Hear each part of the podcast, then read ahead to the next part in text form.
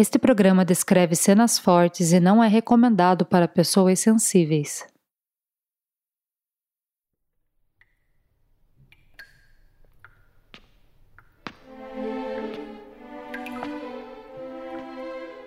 Abre aspas.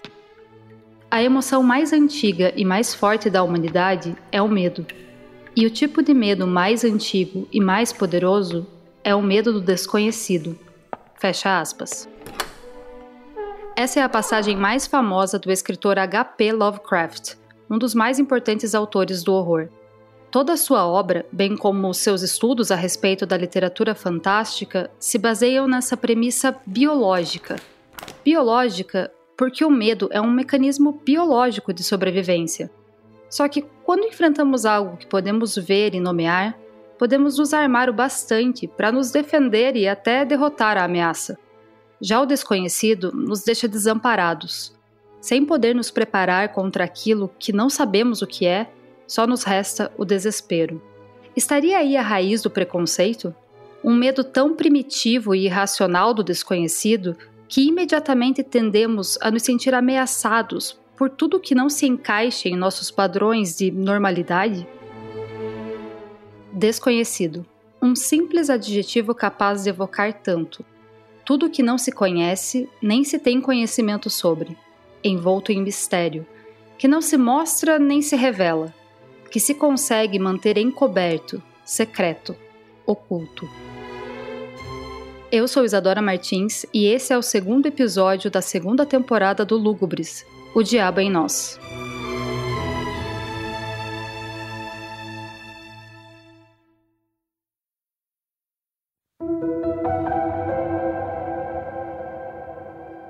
O que você pensa ao ouvir a palavra ocultismo?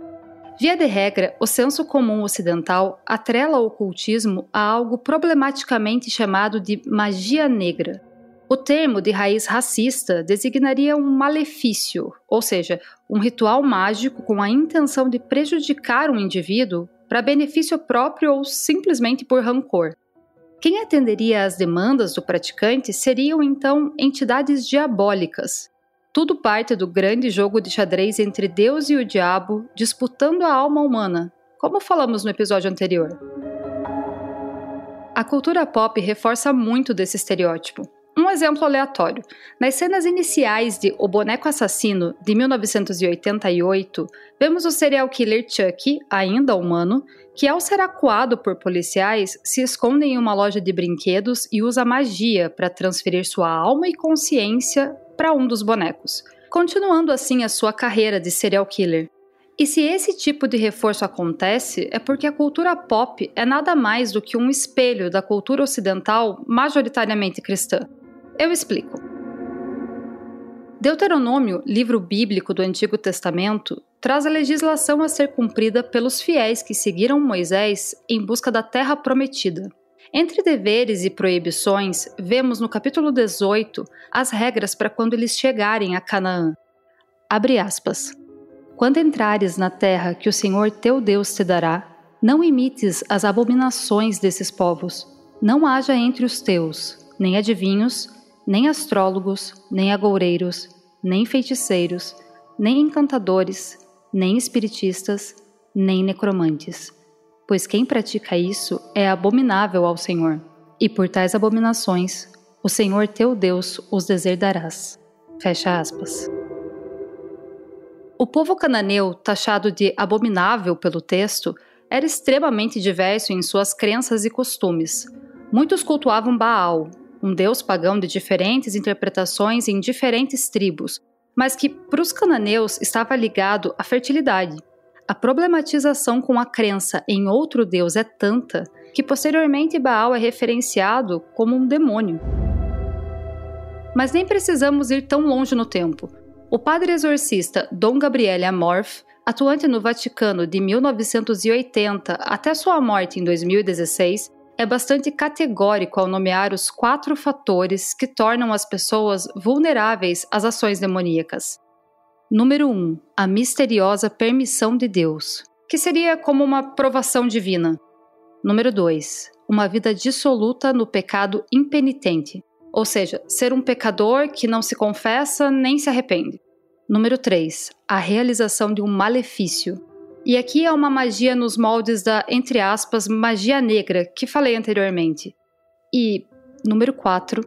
A frequência a pessoas e lugares maléficos, como, abre aspas, sessões de espiritismo, de feitiçaria, cultos satânicos, além da prática do ocultismo, a procura de adivinhos, bruxos e cartomantes. Fecha aspas. Assim, qualquer possível crença em algo mágico ou sobrenatural é não apenas abominada pelas religiões cristãs, como também está diretamente ligada à figura do diabo. Mas o que faz com que qualquer crença diferente da sua seja considerado algo perigoso, pecaminoso e maléfico? Se pensarmos na raiz da palavra ocultismo, oculto significa encoberto, não visível. O sufixo ismo significa tomar partido, sendo usado para designar uma teoria ou um sistema. Dessa forma, ocultismo seria nada mais do que a teoria ou estudo acerca daquilo que não é visível. Um meio de entender essa definição é voltar milhares de anos atrás com o filósofo grego Aristóteles, a doutora Lauren Castle, professora de História da Ciência especializada em ciências ocultas na Universidade de Cambridge, Inglaterra, nos explica essa ideia trazendo a teoria de Aristóteles de que tudo que existe possui propriedades manifestadas e escondidas. Um ímã, por exemplo, é um objeto visível cujas propriedades manifestadas são frio, seco e rígido, mas o ímã também possui uma propriedade escondida, o magnetismo. Não conseguimos ver a força magnética, apenas o seu efeito de puxar para si objetos metálicos. Podemos assumir o mesmo raciocínio para gravidade, energia elétrica ou Bluetooth, como sendo propriedades ocultas. A partir disso, praticar ocultismo seria manipular e usar esses poderes não visíveis a seu favor. E como uma parcela muito restrita da população tinha acesso a esse tipo de conhecimento, ele era tratado como algo secreto, quase místico. Outra perspectiva vem a partir de diferentes práticas que podemos chamar de mágicas, vindas de milênios, como o uso de amuletos, encantamentos, adivinhações e contato com espíritos, algo mais próximo talvez do nosso conceito de sobrenatural. A psicóloga e ocultista galesa Diane Fortune define magia como, entre aspas, a ciência e a arte de provocar mudanças na consciência de modo deliberado. Ou seja, seria induzir um estado alterado de consciência, como em uma prática de meditação, porém entrando em contato com entidades não materiais. A partir desse contato, seria possível descobrir o desconhecido. Eu não acho que o ocultista seja necessariamente um magista, no sentido de que o magista pratica alguma coisa, ele faz alguma coisa com o conhecimento que ele tem, né? Meu nome é Vinícius Ferreira, a magia sempre foi uma coisa que me interessou. Sempre li muito, sempre consumi muito. Hoje eu faço parte da bancada permanente do podcast Magicando. Se você não conhece, recomendo que você escute, mas não comece pelos 20 primeiros episódios. E eu trabalho também na editora Penumbra, que é especializada em livros de ocultismo e magia. O ocultista é um estudioso ou praticante do oculto, que, como o próprio nome já diz, é aquilo que não está evidente, né? São as coisas que não são explicadas pela ciência natural ou pelos conhecimentos bem estabelecidos da humanidade como um todo. Você pode botar aí nesse balaio alquimia, cabala teórica, espiritualismo, qualquer fenômeno que a gente não consiga explicar pelas vias mais tradicionais, né? Se a gente for olhar só para o lado ocidental da história, no passado, o ocultismo e a magia também por tabela, né, está muito ligado com o conceito de sagrado. A pessoa podia ser uma estudiosa e até uma praticante das artes ocultas, ou seja, uma praticante de magia, mas ela sempre estava fazendo aquilo com a chancela de Deus, e Deus é sempre a justificativa para essa pessoa estar tá fazendo magia, no sentido de que eu sou uma pessoa que tenho a chancela de Deus, eu sou extremamente fiel, estou fazendo a vontade de Deus, estou cumprindo a vontade de Deus na terra e, portanto, sou digno de ter minha vontade mágica sendo realizada.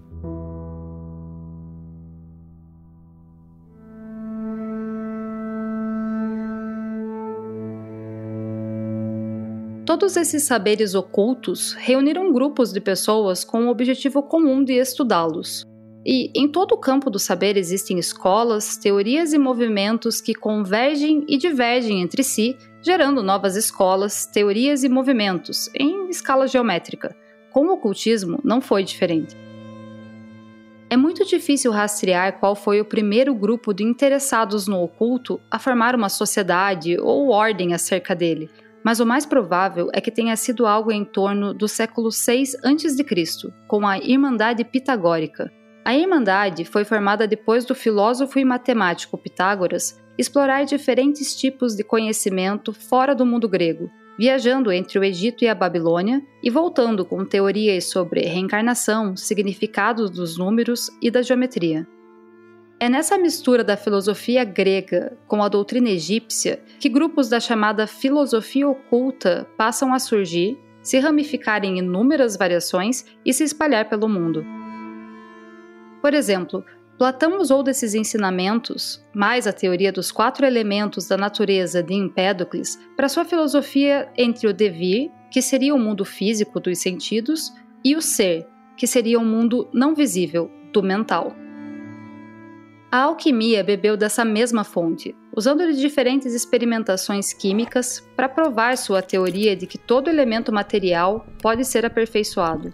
Os alquimistas estudavam não apenas como transformar metais em ouro, mas como transformar plantas em remédios, por exemplo, e como aperfeiçoar a nós mesmos como matéria, buscando um corpo e mente sãos. No século III depois de Cristo, a mesma base filosófica aparece em uma coletânea de textos chamada Corpus Hermeticum, sendo 15 tratados escritos ao decorrer de três séculos por seguidores de um sábio egípcio chamado Hermes Trismegisto. Os escritos pregam que o universo todo é mental, tudo está sempre em movimento, tudo é duplo em sua polaridade, tudo que vai e volta e tudo é causa e efeito. A teoria também afirma que a humanidade vem de um reino superior e caiu no plano material, onde deveria se elevar acima da matéria para evitar ou lidar com o sofrimento. Algo similar também às teorias gnósticas, mas no século seguinte, com o crescimento religioso e político do cristianismo, a associação com o diabólico e a perseguição aos pagãos tornou esses textos um material clandestino. Quase mil anos depois, em 1230, em uma comunidade judaica do sul da França, o rabino Isaac o Cego, grande estudioso do livro sagrado judeu, descobriu uma nova forma de interpretar o Torá. O segredo da doutrina era numérico usando dos mesmos preceitos lá de Pitágoras. O rabino e seus estudantes acreditavam que o conhecimento descoberto por eles era precioso demais e só poderia ser transmitido oralmente àqueles que fossem dignos para tal. E assim surgiu a Cabala. Entre suas práticas está a meditação sobre diferentes combinações do alfabeto hebraico, além da crença de que as forças que causam o mal no mundo são remanescentes de um universo anterior, sendo a missão principalmente dos judeus reparar esse mal por meio da submissão religiosa e da disciplina cabalística. Na segunda metade do século XV, na Itália, o governador Cosimo de Medici empreendia na construção da Academia de Florença, apostando na cidade como um epicentro intelectual que se equipararia às academias gregas da antiguidade. Como primeiro projeto ao diretor, Cosimo lhe deu a missão de traduzir um documento que tinha comprado dos tesouros perdidos de Constantinopla, os escritos do Corpus Hermeticum. Ao ser traduzido, cópias passaram a circular por toda a Europa, gerando um verdadeiro frisson entre a população.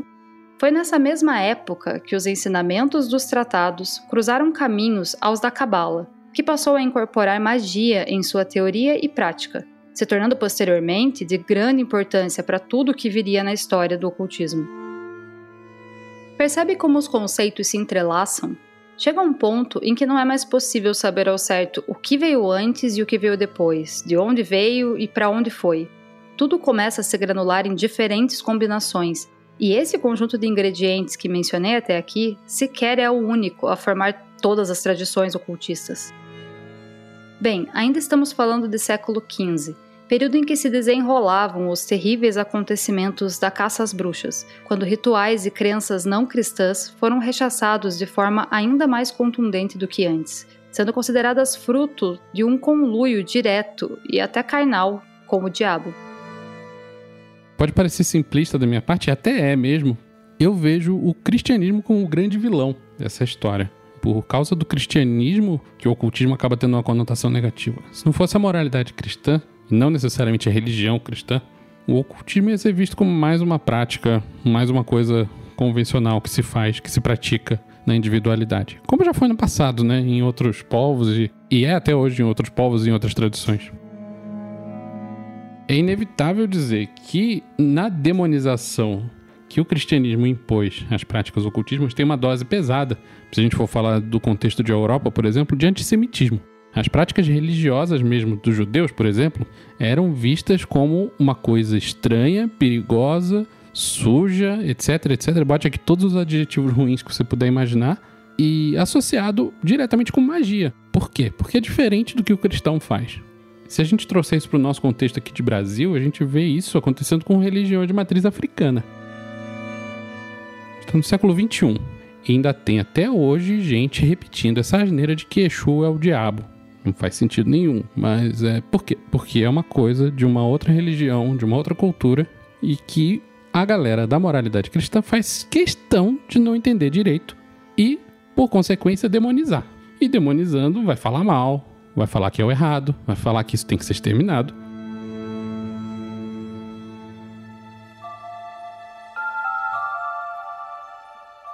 Em 1614, surgiu na cidade alemã de Kassel panfletos intitulados Chamado da Fraternidade.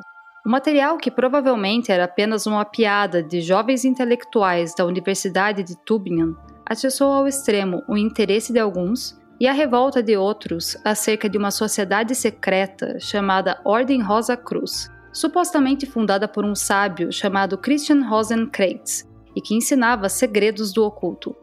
Nada nunca foi provado a respeito da autoria, mas isso não impediu que, no decorrer dos anos, interessados no conceito da ordem lhe dessem vida própria. Diversos ocultistas se apropriaram da Rosa Cruz como identidade de seus próprios conhecimentos mágicos, que seriam uma importante base para o ocultismo na contemporaneidade. Outra referência importante vem de 200 anos depois, em 1873, na cidade de Nova York, desembarcava Helena Blavatsky, uma russa que teria fugido de um casamento arranjado. Blavatsky conheceu Henry Steele Olcott, um jornalista adepto do ocultismo e bastante marqueteiro. Ela afirmava que deveria transmitir os ensinamentos secretos do coração do ocultismo em nome dos seus adeptos no Oriente. A filosofia usava como base princípios da cabala judaica, hinduísmo, budismo, entre outros ingredientes. O casal reuniu um grupo de ocultistas, independente de seus rótulos, para em 1875 fundar a Sociedade Teosófica. Sua principal diferença dos diversos outros grupos ocultistas que já pipocavam no mundo ocidental da época era de ensinar o ocultismo sem exigir voto de sigilo, descobrindo o encoberto. Com a devida divulgação, os ensinamentos da sociedade teosófica foram ultrapassando cada vez mais fronteiras. E apesar da sua idealizadora ser extremamente controversa e polêmica, a sociedade foi a maior organização ocultista de sua época. No entanto, além das controvérsias, a raiz da teosofia era bastante oriental.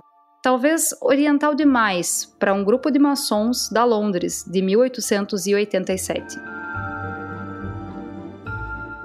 Existe um grande misticismo em torno da maçonaria, o que gera muitas teorias da conspiração. Mas a sociedade surgiu a partir de um grupo de construtores na Idade Média. Esses homens tinham um grande conhecimento estratégico militar, afinal, cabia a eles a proteção dos castelos do reino. Tanto que, para ser um construtor, havia rituais de iniciação e tudo mais. E com esse conhecimento privilegiado, tinham um certo reconhecimento e status. Em seu trabalho, ficavam em acampamentos ou lodges, onde tinham um espaço privado para comer, descansar e debater ideias, tanto acerca do trabalho quanto da vida. Esses grupos formaram o que podemos chamar quase de um pré-sindicato de classe trabalhista e foram crescendo e se disseminando pelo mundo. Foi somente em 1717 que quatro grandes lodges, ou lojas, se reuniram na Inglaterra para formar a primeira grande loja maçônica, com propósito regulatório dos grupos e que eram focados em estudos filosóficos, união entre os membros e ações de caridade. Inspirados pela metodologia de algumas sociedades rosacruzianas, passaram a estruturar níveis ou graus, que desbloqueiam novos conhecimentos aos membros que os completassem.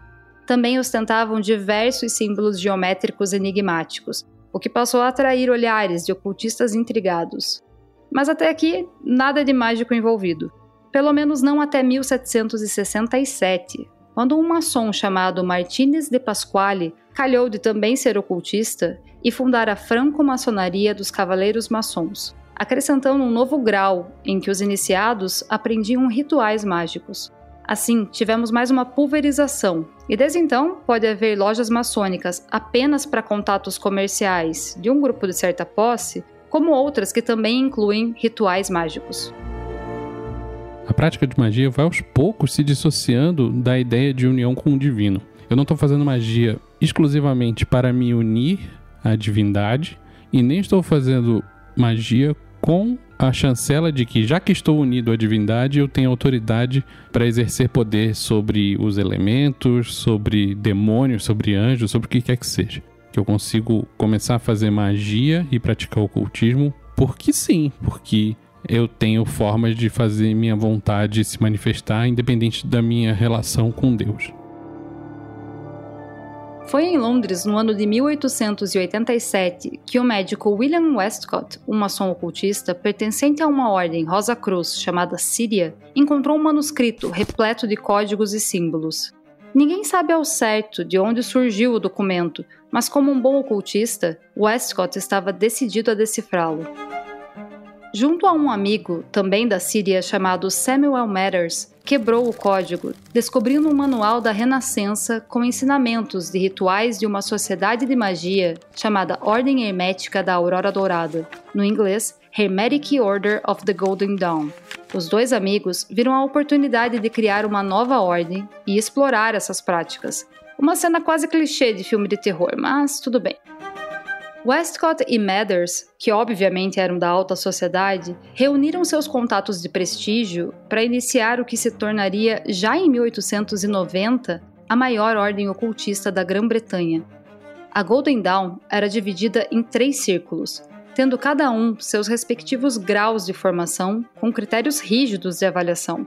No primeiro, os membros estudavam arduamente todos os ingredientes que misturamos até aqui, além de tarô, runas e astrologia.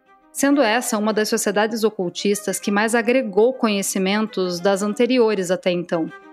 Ao passar para o segundo círculo, também chamado de círculo interno, os membros enfim teriam contato com a chamada magia cerimonial, que se trata de uma enorme variedade de rituais complexos e de longa duração, incluindo trajes e demais parafernálias. O objetivo é invocar forças ou entidades não humanas. E aqui entram rituais como a magia sagrada de Abramelin, que invocaria o guardião do magista, ou ainda os rituais da Goécia, que invocariam os demônios de Salomão.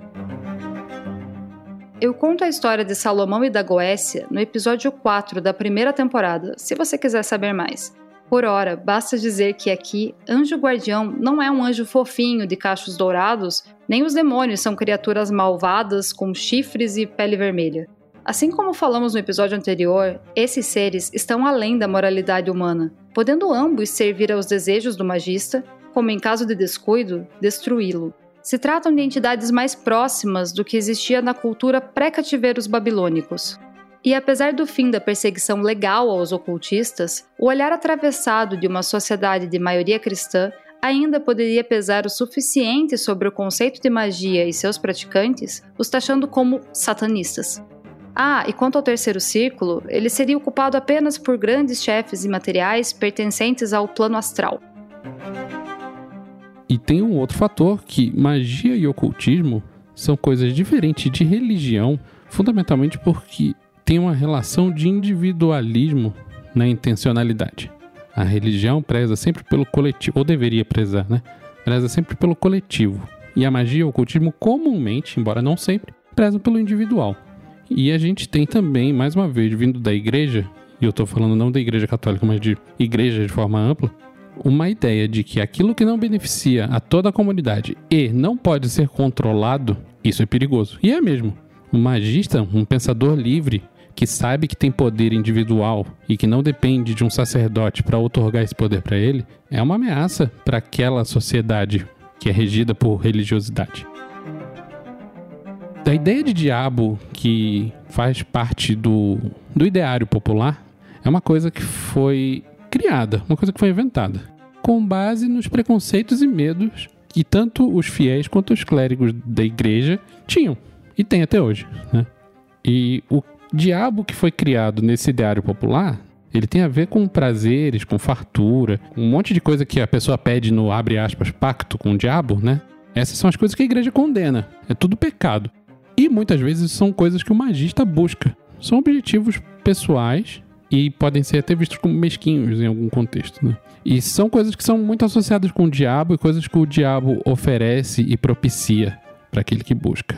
Então, a pessoa que é vista como tendo alcançado através de meios mágicos ou ocultos alguma coisa que é vista como um condenável porque é pecado, porque não tem a ver com uma vida reta, digna e santa, essa pessoa é vista, mesmo que inconscientemente, como uma pessoa que fez um pacto com o demônio. Tem vários textos clássicos, aí o próprio Abramelin, né, que é um, um dos tratados de magia mais populares, ele faz com que o magista se torne digno perante Deus e em seguida ele comanda anjos e demônios para conseguir, por exemplo, tesouro enterrado, né? Ou seja, riqueza. A busca da magia não tem mais a ver necessariamente com moralidade. É uma coisa muito mais ligada a individualismo mesmo. Eu estou buscando tesouro enterrado ou dinheiro, seja como for, porque eu quero, porque eu posso. Não porque Deus quer que eu tenha dinheiro, saca? A Golden Dawn se tornou uma sociedade de extremo prestígio da elite da Inglaterra vitoriana, tendo em sua lista de membros nomes como o do ganhador do Nobel de Literatura William Butler Yeats, além dos autores Bram Stoker e Oscar Wilde. Mas houve um membro específico que chamou ainda mais atenção do que todos os outros. em um mundo de ocultismos, uma figura nada secreta é a de Aleister Crowley, o grande difusor do ocultismo moderno e também um marco da cultura pop. A fama de Crowley, no entanto, vai de drogado e promíscuo a satanista e matador de crianças. E se você chegou até aqui, já percebeu que essas alcunhas, infelizmente, são bastante comuns para qualquer figura que se interessa pelo oculto. Logo, seria Aleister Crowley mais uma vítima dessa visão distorcida?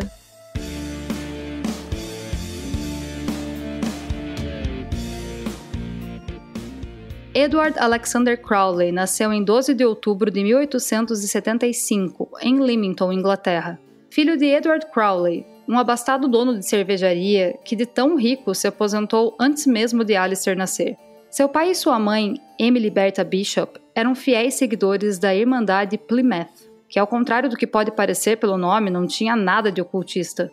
A Irmandade era uma seita protestante fundamentalista ao extremo, que acreditava na Bíblia de forma literal, seu foco era o livro do Apocalipse, especialmente a figura da besta, que representava pragas e danações ao mundo, exceto aqueles que seguissem a Irmandade.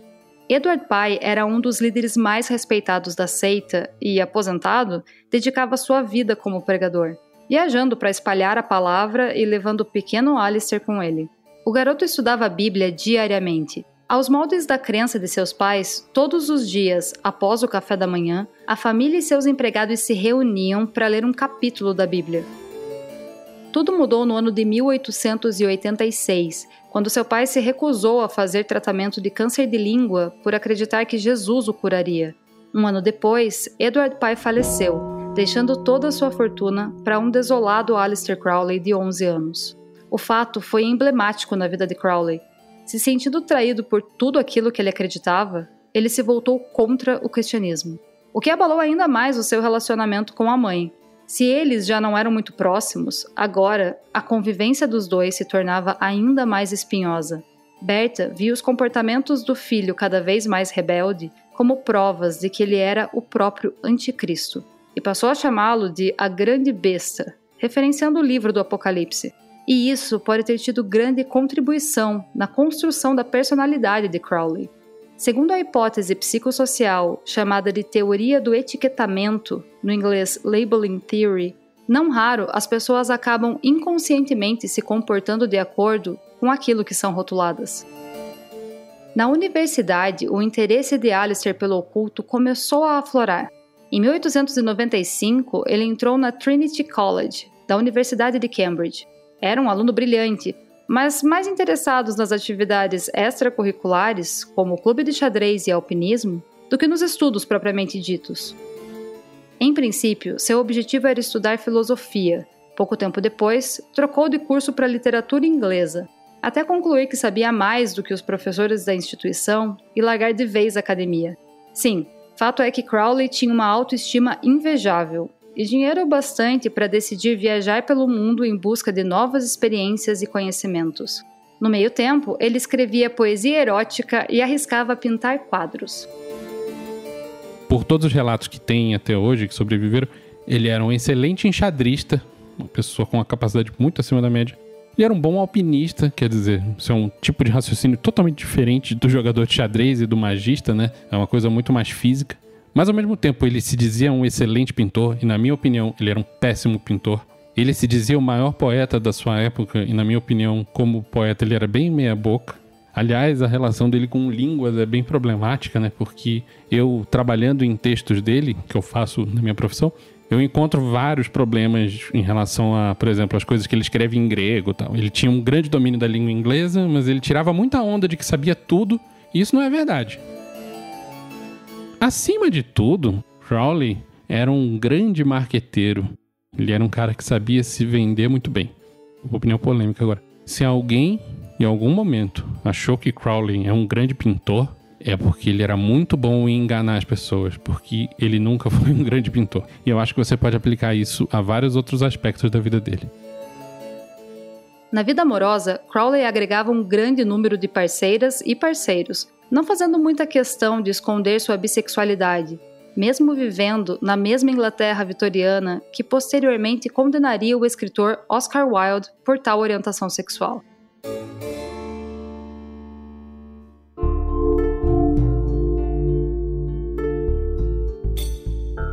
Em 1898, Crowley foi apresentado por um amigo em comum a George Cecil Jones, um químico e ocultista, membro da Ordem Hermética da Aurora Dourada, a Golden Dawn, que falei anteriormente.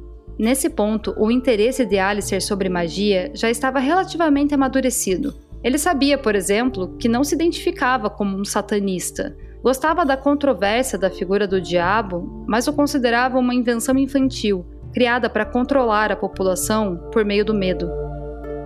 Foi na Golden Dawn que Crowley pôde estudar e praticar o ocultismo para valer. Ele era um membro super dedicado e com recursos e tempo hábil para fazer diversos experimentos mágicos e documentá-los com precisão. No entanto, seu comportamento prepotente e temperamento difícil eram motivos para constantes desentendimentos entre os membros da sociedade. Quando seus companheiros recusaram subi-lo de grau na ordem, ele foi até Paris encontrar um dos fundadores para convencê-lo a realizar o upgrade. Samuel Matters aceitou, o que deixou os demais membros tão furiosos que eles mesmos escorraçaram Crowley da Ordem. O episódio foi um entre muitos problemas que a Golden Dawn já vinha enfrentando, com e sem a colaboração de Crowley, e que levou à crise que quase acabou na sua completa extinção. Ele tinha muita influência dentro da sociedade, em grande parte por causa do dinheiro que ele tinha, e tinha uma personalidade muito forte. Além disso, ele se envolveu com Rosa Cruz, Golden Dawn, todas as sociedades que eram as guardiãs da tradição esotérica ocidental de sua época. Né? E ele aprendeu muito rápido todos esses segredos, né? Na época, o esquema de passagem de grau, e a cada grau você recebe novos segredos, tinha muito a ver com você pagar por aquilo e ter tempo para estudar. Então ele era um cara que botava dinheiro, sentava a bunda, estudava, e logo ele estava apto a passar para o próximo grau e receber novos segredos. Então ele muito rápido ascendeu essa escala das sociedades esotéricas da época e conheceu todos os segredos, entre aspas, que se tinha para ser aprendido da magia ocidental. Por conta da personalidade forte dele, ele acabou brigando com todo mundo nessas sociedades e, em vez dele simplesmente brigar, virar as costas e fazer outra coisa, ele resolveu partir para um desacobertamento. Como assim? Ele pegou esses segredos, que ele era conhecedor de todos eles, algumas coisas ele tinha por escrito, outras ele tinha na memória, e começou simplesmente a publicar. publicar mesmo em, em livro, em revistas que ele mesmo publicava, mas que tinham seu público, que vendiam e que existem até hoje, né? E o Crowley teve envolvido, na verdade ele foi a cabeça principal desse projeto, com a publicação de um periódico chamado Equinox. Periódico a gente pensa em revista, né? Mas eram livros de verdade, volumosos, com vários artigos falando a real sobre os segredos de todos os graus e, e, e, todo o conhecimento acumulado e sistematizado que se tinha da magia e da tradição esotérica ocidental até aquele momento.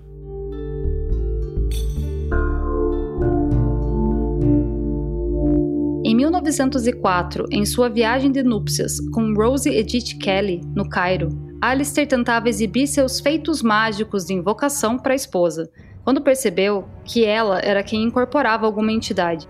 Rose dizia ser o deus egípcio Horus e instruía Crowley a realizar um ritual mágico em determinado local com dia e hora específicos.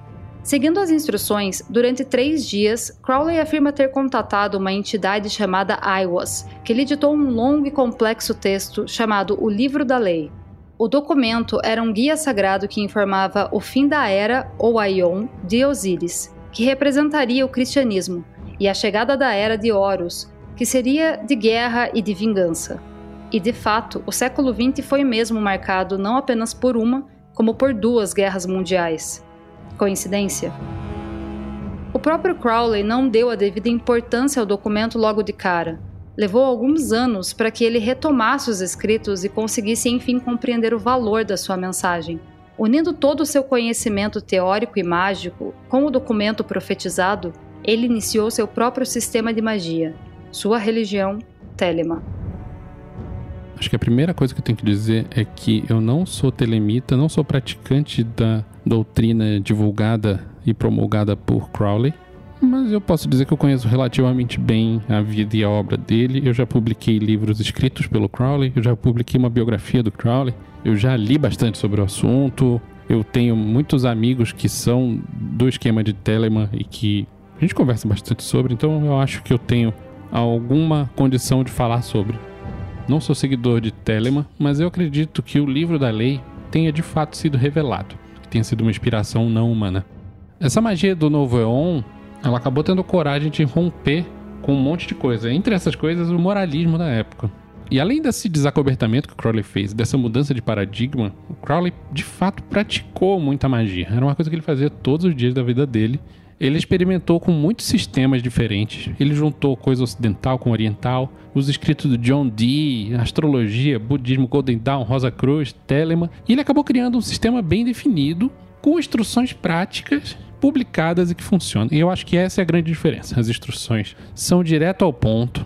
Tem vários livros dele que são técnicos de como fazer a prática X, passo a passo, tudo explicado. Então, qualquer pessoa que pegasse aquele material e tivesse a perseverança e a paciência de seguir, praticar, registrar os resultados e aprender com aquilo, a pessoa aprendia, porque é um sistema funcional. A palavra telema vem do grego e significa vontade, que é o fundamento primordial de toda a doutrina de Crowley.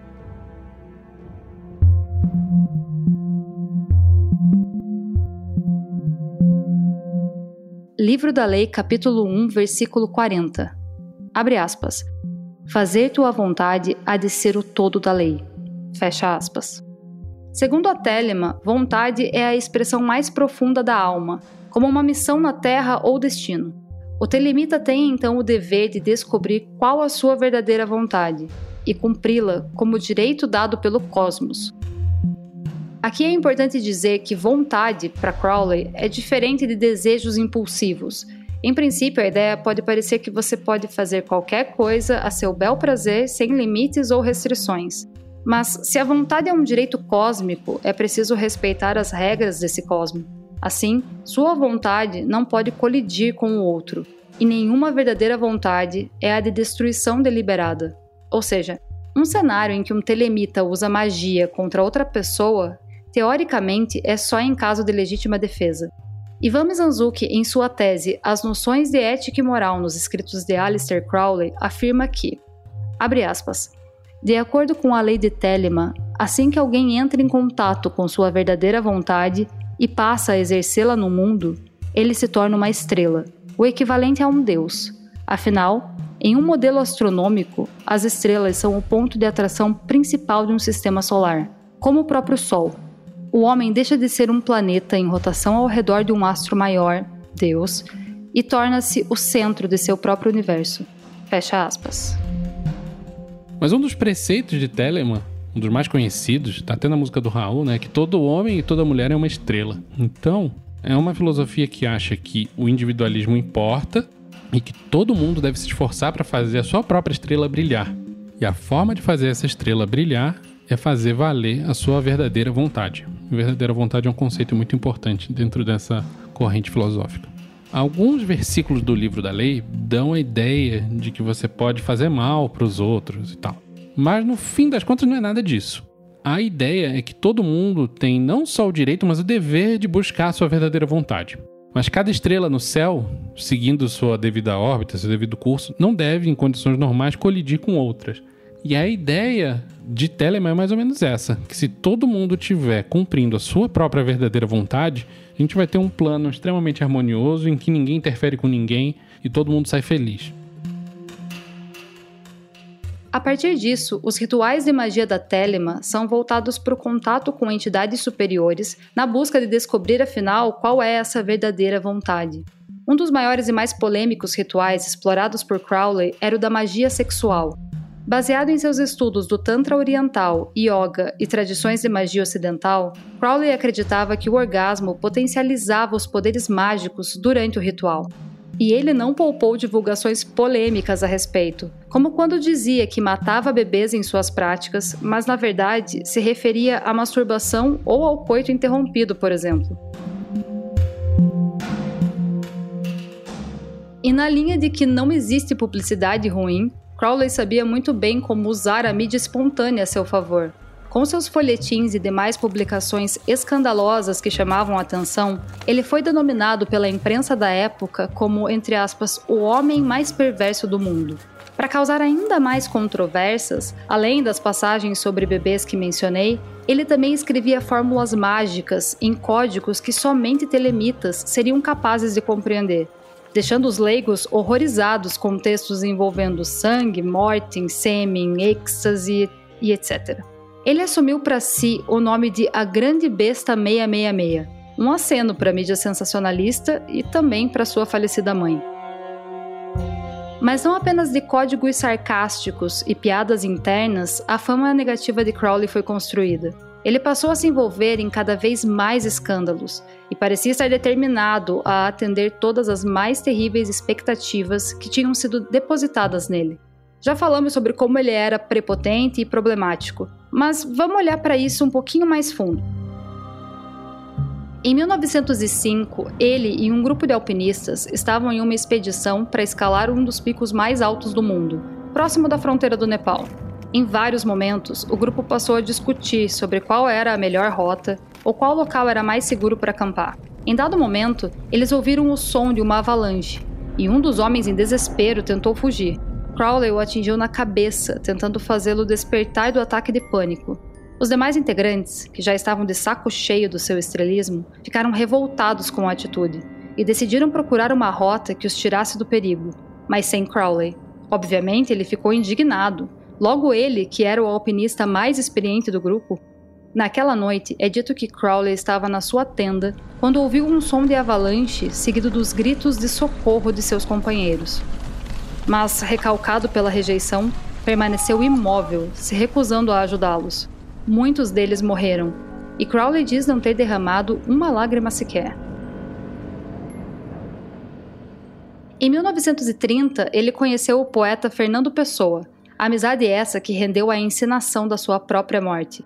O papel de Fernando Pessoa foi o de espalhar a notícia e a suposta carta de suicídio do mago que teria pulado de um precipício.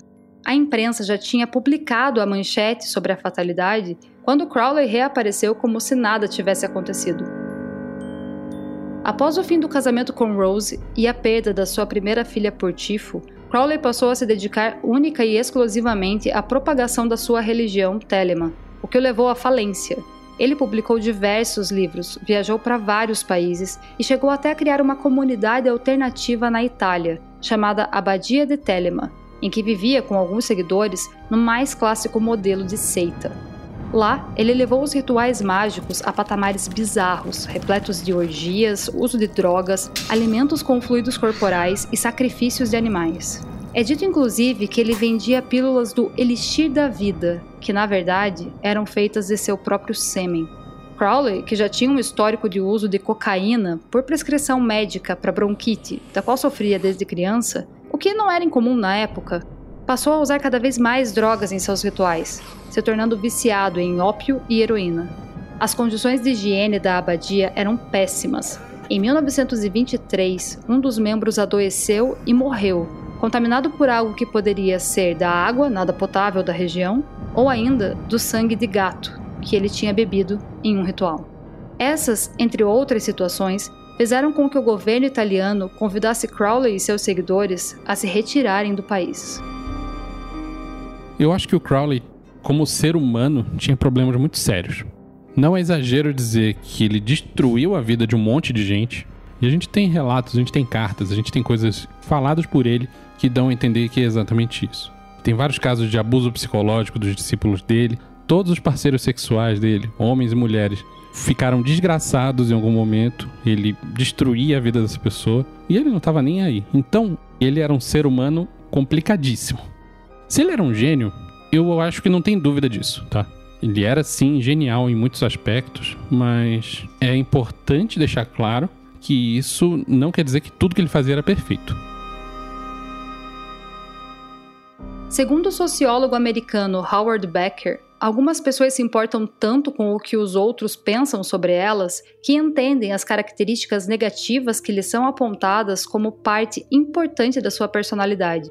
No caso de Crowley, é possível que ele tenha enraizado tão forte que a sua verdadeira vontade era de subverter a moralidade que precisava levar tudo ao extremo, ou não seria reconhecido. Gerald York, escritor e amigo de Crowley, concordava com essa possibilidade. Ele dizia que Alistair considerava seus rituais polêmicos repulsivos e não gostava das perversões que praticava, mas que os performava para superar o horror que sentia deles. De qualquer maneira, isso não o isenta da responsabilidade de tudo o que ele fez e que infelizmente o levou a um fim deprimente. Aleister Crowley morreu em 1947, aos 72 anos, tendo perdido toda a sua fortuna, vivendo de favor em uma pensão e com menos de meia dúzia de seguidores.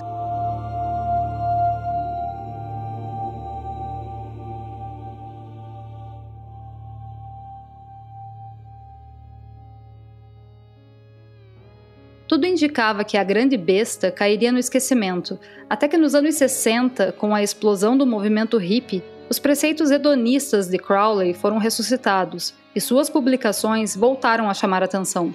Em 67, os Beatles lançaram o disco Sgt. Peppers, com ninguém menos do que Aleister Crowley como uma das figuras estampadas na capa. Esse foi o estopim para que o mago invadisse a cultura pop, tendo sua vida e trabalho como inspiração para obras de Bruce Dixon, Rolling Stones, Black Sabbath e, no Brasil, Raul Seixas. Outra coisa que eu acho que ele realmente acreditava, pelo menos em parte, naquilo que ele fazia e naquilo que ele divulgava. Evidência disso é que ele era herdeiro, ele tinha muita grana de família e ele perdeu tudo isso ao longo da vida dele, publicando livro, tentando divulgar a palavra da religião que ele fundou, que é Telema.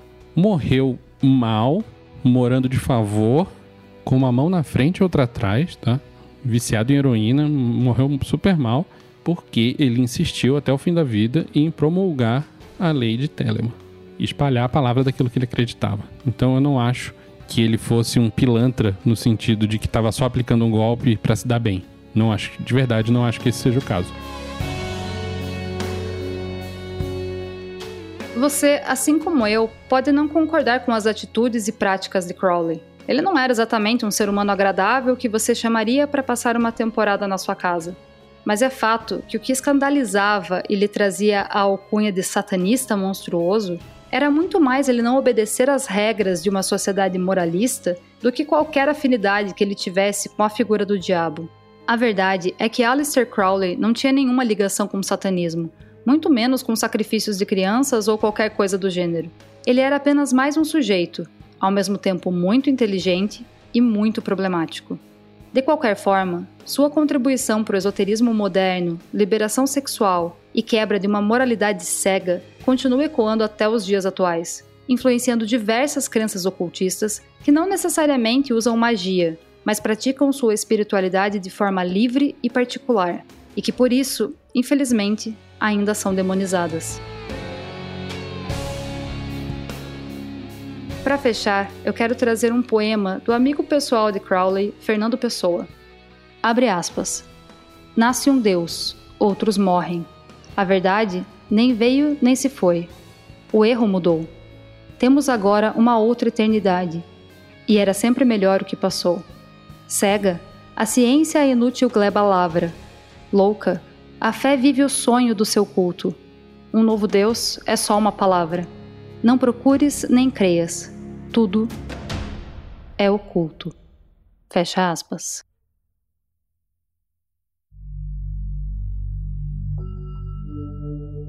Lúgubres é um podcast sobre horror, loucura e mistério que explora a natureza humana e sua relação com o bizarro. Todas as referências estão na descrição. Esse episódio foi feito em parceria com a Maremoto e faz parte do edital de 2021 da produtora. Roteiro: Isadora Martins e Daniel Miller. Participante convidado: Vinícius Ferreira. Edição e sonorização: Tamires Pistoresi. Técnica de gravação: Andréa Xavier. Coordenação de produção: Danilo Santana. Coordenação de roteiro: Amanda Mira. Coordenação de edição: Adriana Sanches. Coordenação geral Maremoto: Vinícius Lima. Siga Lugubres nas redes sociais. Basta pesquisar por Lugubres Podcast ou acessar pelo link na descrição. Eu vejo você em breve.